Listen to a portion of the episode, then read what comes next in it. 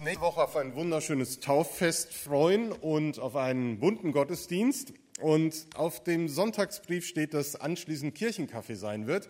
Das muss ergänzt werden. Wir werden auch zusammen essen. Also wir werden gemeinsam Mittagessen und so einen schönen Tag miteinander verbringen, zusammen auch mit der Gemeinde in Bad Salzuflen, die ja mit dazukommt. Also die herzliche Einladung für nächste Woche auch zum Essen zu bleiben. Unser Nachbar ist die Welt. Das ist euer Motto und das finde ich richtig gut. Unser Nachbar ist die Welt. Das ist mehr als ein Claim, ein Satz, den man auf die Karten aufdruckt und irgendwie verschickt, sondern hinter diesem Satz, unser Nachbar ist die Welt, da stecken Werte, die deutlich machen, wie sehe ich den anderen, dem ich eine Botschaft übermittle. Wie sehe ich denjenigen, der auf der ganz anderen Seite unseres Globus in einer ganz anderen Kultur lebt und der die Botschaft von mir zugefunkt bekommt? Unser Nachbar ist die Welt, dahinter verbergen sich Werte und Haltungen, die ein besonderes Menschenbild auch deutlich werden lässt, was wir in der Bibel wiederfinden. Und ich finde, dass ihr damit nicht einfach nur Funksignale in die Welt sendet, sondern auch ein Signal in Zeiten setzt, wo manch einer sich wünscht, dass der Nachbar möglichst nicht aus einem anderen Kulturkreis oder einem anderen Land kommt. Das finde ich gut. Und deswegen freue ich mich, dass ihr eure Botschaft über alle Grenzen, Grenzen hinweg verbreitet und dabei keine Grenzen wahrnehmen wollt, auch wenn es sie gibt, zum Beispiel Nordkorea. Da kommen die Signale leider nicht an. Unser Nachbar ist die Welt. Dieses grenzenlose Funken, das würde auch dem Apostel Paulus ziemlich gut gefallen. Und vielleicht ärgert er sich ein wenig darüber, wenn er jetzt wahrnimmt, was wir heute für technische Möglichkeiten haben, welche globalen Kommunikationsmittel und Medienformate es gibt, um eine Botschaft in alle Welt zu senden. Dann hätte er das Evangelium, die Botschaft vom Kreuz und der Auferstehung Jesu Christi vielleicht doch noch nach Spanien bringen können. Denn das war sein großes Ziel. Drei Missionsreisen hat Paulus unternommen. Er hat über viele Jahre hinweg rund um das Ägäische Meer unter den Heiden die Botschaft von Jesus Christus verkündigt, Gemeinden gegründet, Menschen gestärkt und motiviert, die Botschaft selber weiterzusagen. Und jetzt hat er diesen Plan. Auf der vierten Missionsreise möchte er an das Ende der westlichen Welt aufbrechen. Und das war im römischen Reich Spanien, Portugal. Auf dem Weg dorthin sollte ihn sein Weg in die Hauptstadt Rom führen. Dort haben sich schon einige christliche Gemeinden gegründet und ein paar Weggefährten von Paulus, mit denen er schon unterwegs war in anderen Orten, die leben mittlerweile in der Stadt. Und für, für ihn ist klar, die werden mir bei meiner Missionsreise nach Spanien helfen. Und da ihn persönlich ja nur sehr wenige in Rom kennen, schreibt er den Römerbrief an die Christen in Rom, um sich bei ihnen vorzustellen. Und in diesem Brief eröffnet Paulus einmal mehr, was es für ihn bedeutet, als Christ zu leben und welche Bedeutung die Botschaft von der Liebe Gottes für ihn hat. Er macht sein Herz auf und lässt seine Leidenschaft für die Verkündigung des Evangeliums deutlich werden. Und er entfaltet dabei seine ganze Theologie und erklärt den Menschen, was es bedeutet, an Christus zu glauben und wie sich dieser Glaube auf das Leben der Christen auswirkt. Wer von euch das vertiefen möchte, der ist herzlich eingeladen, in den nächsten Wochen zum Bibelgespräch am Mittwoch dazuzukommen. Um 19.30 Uhr treffen wir uns, um in den nächsten Wochen den Römerbrief etwas genauer unter die Lupe zu nehmen und zu entdecken, was es bedeutet, mit Kopf und Herz zu glauben. Also jeden Mittwoch 19.30 Uhr hier im Haus. Glauben mit Kopf und Herz. Das hat Paulus getan. Und so setzt er gleich am Anfang seines Briefes einen Markstein, einen Merkpunkt und haut den Satz raus, über den Martin Luther seine große reformatorische Erkenntnis gewonnen hat. In Römer 1, Vers 16 und 17, da lesen wir, das Evangelium ist eine Kraft Gottes. Und Paulus schreibt, zu dieser Botschaft bekenne ich mich offen. Ich schäme mich des Evangeliums nicht, denn das Evangelium ist die Kraft Gottes, die jedem, der glaubt, Rettung bringt. Das gilt zunächst für die Juden, es gilt aber auch für jeden anderen Menschen. Denn im Evangelium zeigt uns Gott seine Herrlichkeit, seine Gerechtigkeit, eine Gerechtigkeit, zu der man nur durch den Glauben Zugang hat. Die Gerechtigkeit von Gott, sie kommt dem zugute, der ihm vertraut. Darum heißt es in der Schrift, der Gerechte wird leben, weil er glaubt. Das Evangelium ist eine Kraft Gottes, die lebensverändernd ist, bis heute.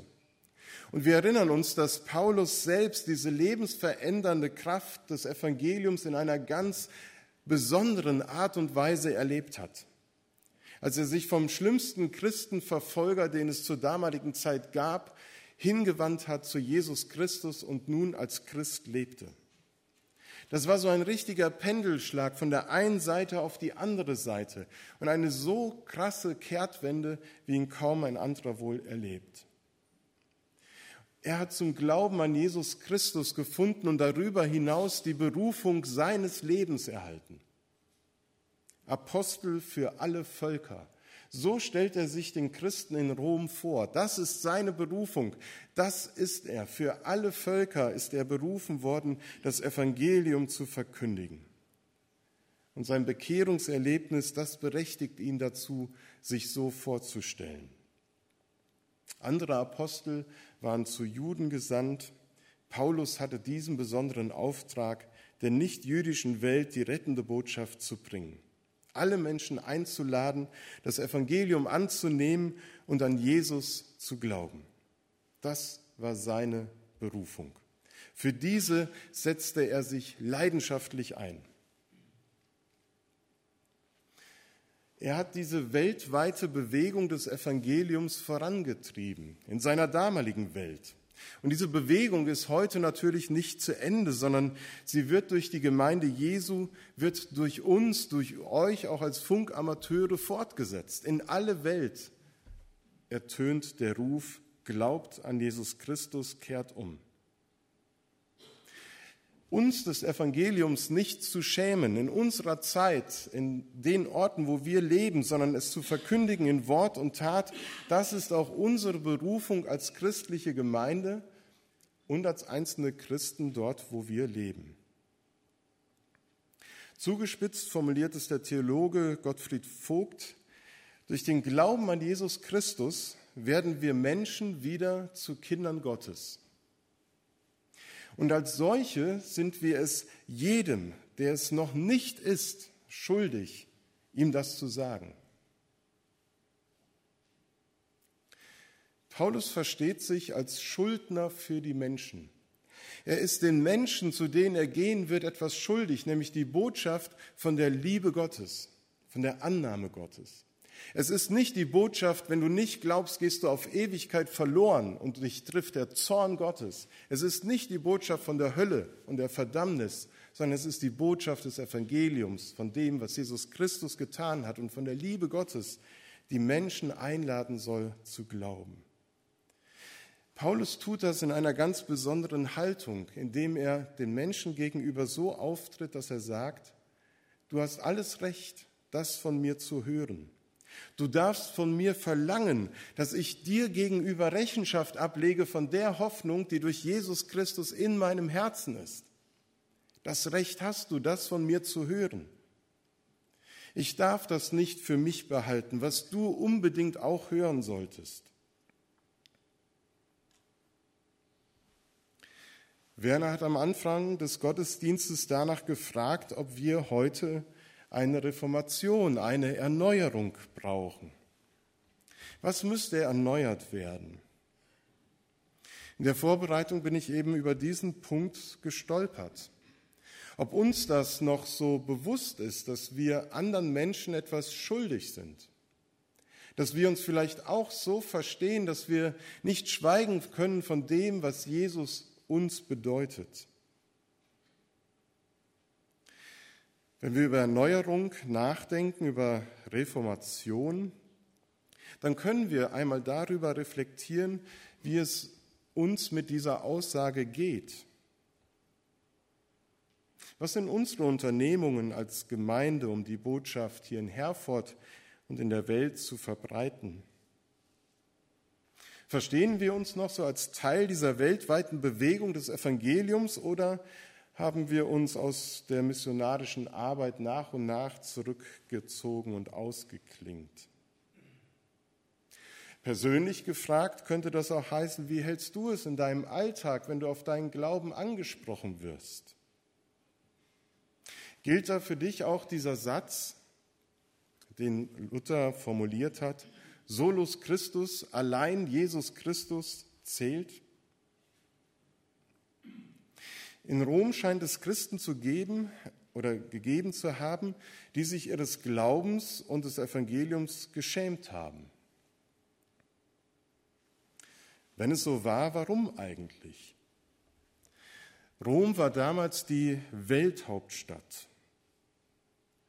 Das sind so Stichworte wie Kaiserkult, viele Religionen, kultureller und religiöser Mix, viele Angebote, die spirituellen Bedürfnisse zu befriedigen, Gottheiten wie der Kaiser, Jupiter, Merkur und dann noch die griechischen dazu wie Zeus, Hermes und wie sie alle hießen, das waren ja Namen. Bis heute in der Philosophie werden sie genannt und hochgeheißen.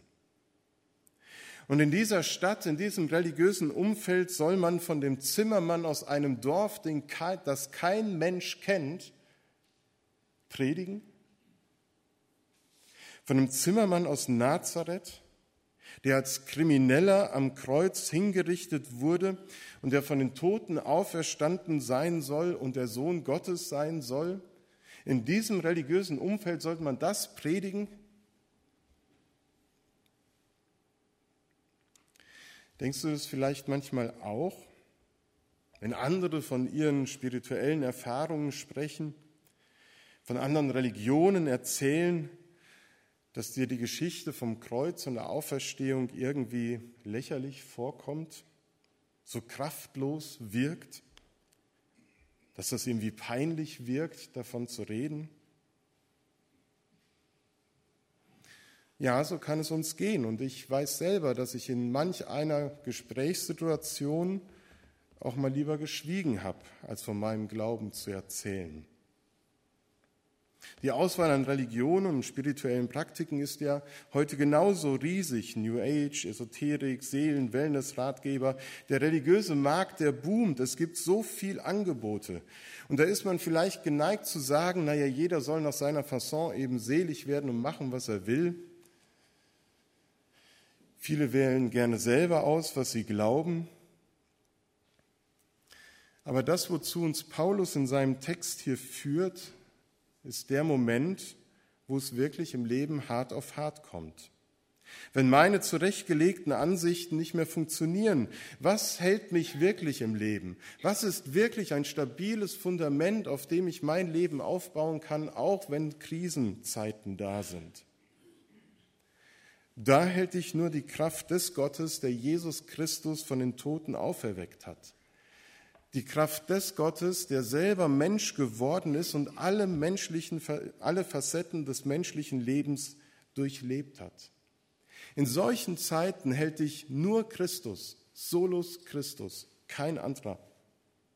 Denn nichts ist Jesus fremd in diesem Leben. Tiefstes Leid bis in den Kreuzestod hinein, die größte Höhe, die Auferstehung und Herrlichkeit. Er kennt alles. Er versteht uns wie kein anderer. Und deswegen hält auch Martin Luther an diesem Satz fest, solus Christus, allein Christus. Keno hat es gesagt, dass er eben zu diesem Jesus Christus betet, in guten wie in schlechten Zeiten. Und er hat das erlebt, dass er gerade da die Hilfe und Kraft bekommen hat, weiterzumachen, gerade in schwierigen Lebensphasen. Gott selbst hat den Weg bereitet, auf dem man mit ihm ins Reine kommen kann und diese Kraft des Evangeliums persönlich erleben kann. Das geschieht allein durch Glauben. Vielleicht ist der Gemeinde diese Botschaft von Jesus peinlich. Paulus setzt dagegen, dass er sagt, das ist nicht unsere Kraft, die darin deutlich wird, sondern es ist die Kraft Gottes, die wirkt und die verändert und die diese Grundlage schafft, auf der man glauben und leben kann. Sie weiß den Weg zur Rettung und sie gilt jedem Einzelnen und ist nicht auf eine spezielle Gruppe festgelegt, sondern sie gilt weltweit für alle Menschen. Die Worte, die Paulus hat aufschreiben lassen, die sind in das Neue Testament aufgenommen worden und sie werden für Martin Luther Jahrhunderte später zur alles entscheidenden Erkenntnis. Es kommt nicht darauf an, was du getan oder was du unterlassen hast, wie viel Bußgebete du betest oder wie viel Ablass du zahlst. Es kommt alles darauf an, dass du glaubst, dass Jesus Christus für dich bezahlt hat und du aus Gnade und Liebe gerettet bist. Auch Martin Luther hat dieses Evangelium als Kraft erlebt. Es machte ihn stark, als er vor dem Kaiser stand und widerrufen sollte, was er lehrte, und stattdessen sagte, hier stehe ich, ich kann nicht anders. Da hat er die Stärke des Evangeliums erfahren. Diese Kraft machte ihn frei, frei zu glauben, frei zu leben, dafür einzustehen, was Gott ihm aufs Herz gelegt hat, frei vom Urteil der anderen, frei von den eigenen Erwartungen an sich selbst. Martin Luther hat diese Freiheit erfahren, als er mit seiner Kirche stritt. Er wollte eine Kirche, die die Menschen diese Freiheit verkündigt, statt sie einzuengen durch Gesetze, durch Vorschriften, durch Drohungen. Er wollte keine neue Kirche, sondern die, in der er lebte, wollte er reformieren, wachrütteln. Selbstgenügsamkeit, Macht, Geld, eigene Vorstellungen, Gier, das waren treibende Kräfte in Rom. Aber Luther erinnerte seine Kirche daran, solus Christus, allein Christus. Sola fide, allein aus Glauben und Vertrauen. Sola gratia, allein aus Gnade. Und sola scriptura, allein die Bibel. Auch diese werden in den nächsten Wochen in unseren Gottesdiensten zum Teil von Bedeutung sein. Lassen wir uns heute wachrütteln oder merken wir, es geht an uns vorbei und hat mit uns gar nichts zu tun? Solus Christus ist das Wachrütteln zu sagen, ich möchte Jesus Christus wieder neu in den Mittelpunkt meines Lebens stellen. Ich möchte mich an Jesus Christus zentrieren und ausrichten, als einzelne Person, aber auch als Gemeinde. Das ist damit gemeint auch, was Paulus schreibt, erneuert euren Sinn, werdet erneuert in eurem Sinn.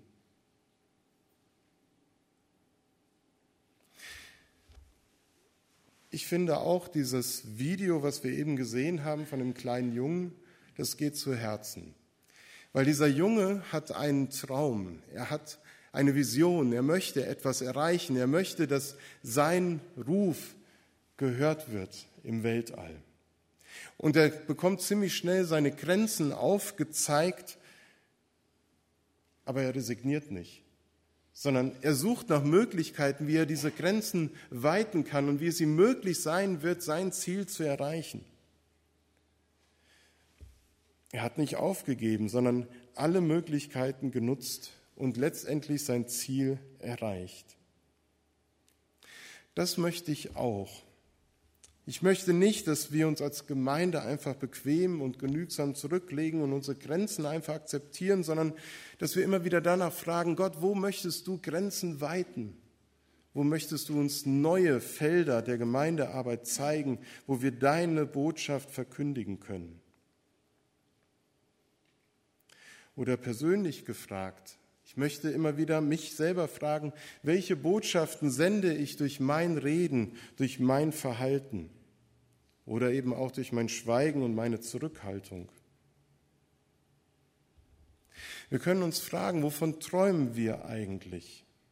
Was möchten wir, was möchtest du gerne erneuern in deinem Leben? Was soll wieder neu Zentrum deines Glaubens und Lebens werden? Welche Signale sollen von deinem Leben, von deinem Glauben ausgehen zu den Menschen, denen du in deinem Alltag begegnest? Das Evangelium zu verkünden, das muss nicht allein bedeuten, dass ich Menschen Bibeltexte nahebringe und sie auslege. Nein, das Handeln gehört natürlich genauso dazu, das wissen wir. Und das kann ganz unspektakulär sein. Wir können uns zum Beispiel heute fragen, zu welchen Personen vielleicht schon seit längerer Zeit Funkstille herrscht. Wenn man sich gestritten hat, wenn man sich einfach aus den Augen verloren hat. Zu wem könnte ich versuchen, noch einmal neu Kontakt aufzunehmen? Aus unserer Gemeinde, aus dem Freundeskreis, aus der Familie. Vielleicht wohnt die Person ja in der Nähe und nicht unbedingt im Weltall. Was dahinter steckt, ist eine Neugier. Eine Neugier zu erfahren, wie sich die Kraft Gottes, von der Paulus predigt, in meinem Leben neu entfalten kann. Auf ganz unterschiedliche und kreative Art und Weise.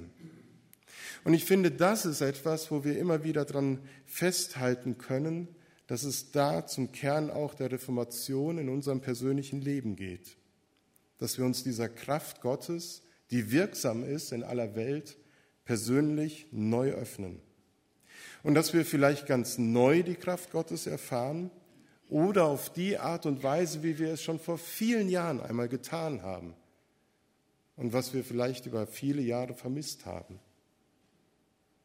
Paulus ermutigt uns nicht, äh, Paulus Paulus ermutigt uns, uns des Evangeliums nicht zu schämen, weil es wie im Glauben nicht auf uns ankommt, sondern allein auf die Kraft Gottes. Und die stärke uns, die bewege uns und die lasse uns immer wieder fröhlich unser Christsein leben. Amen.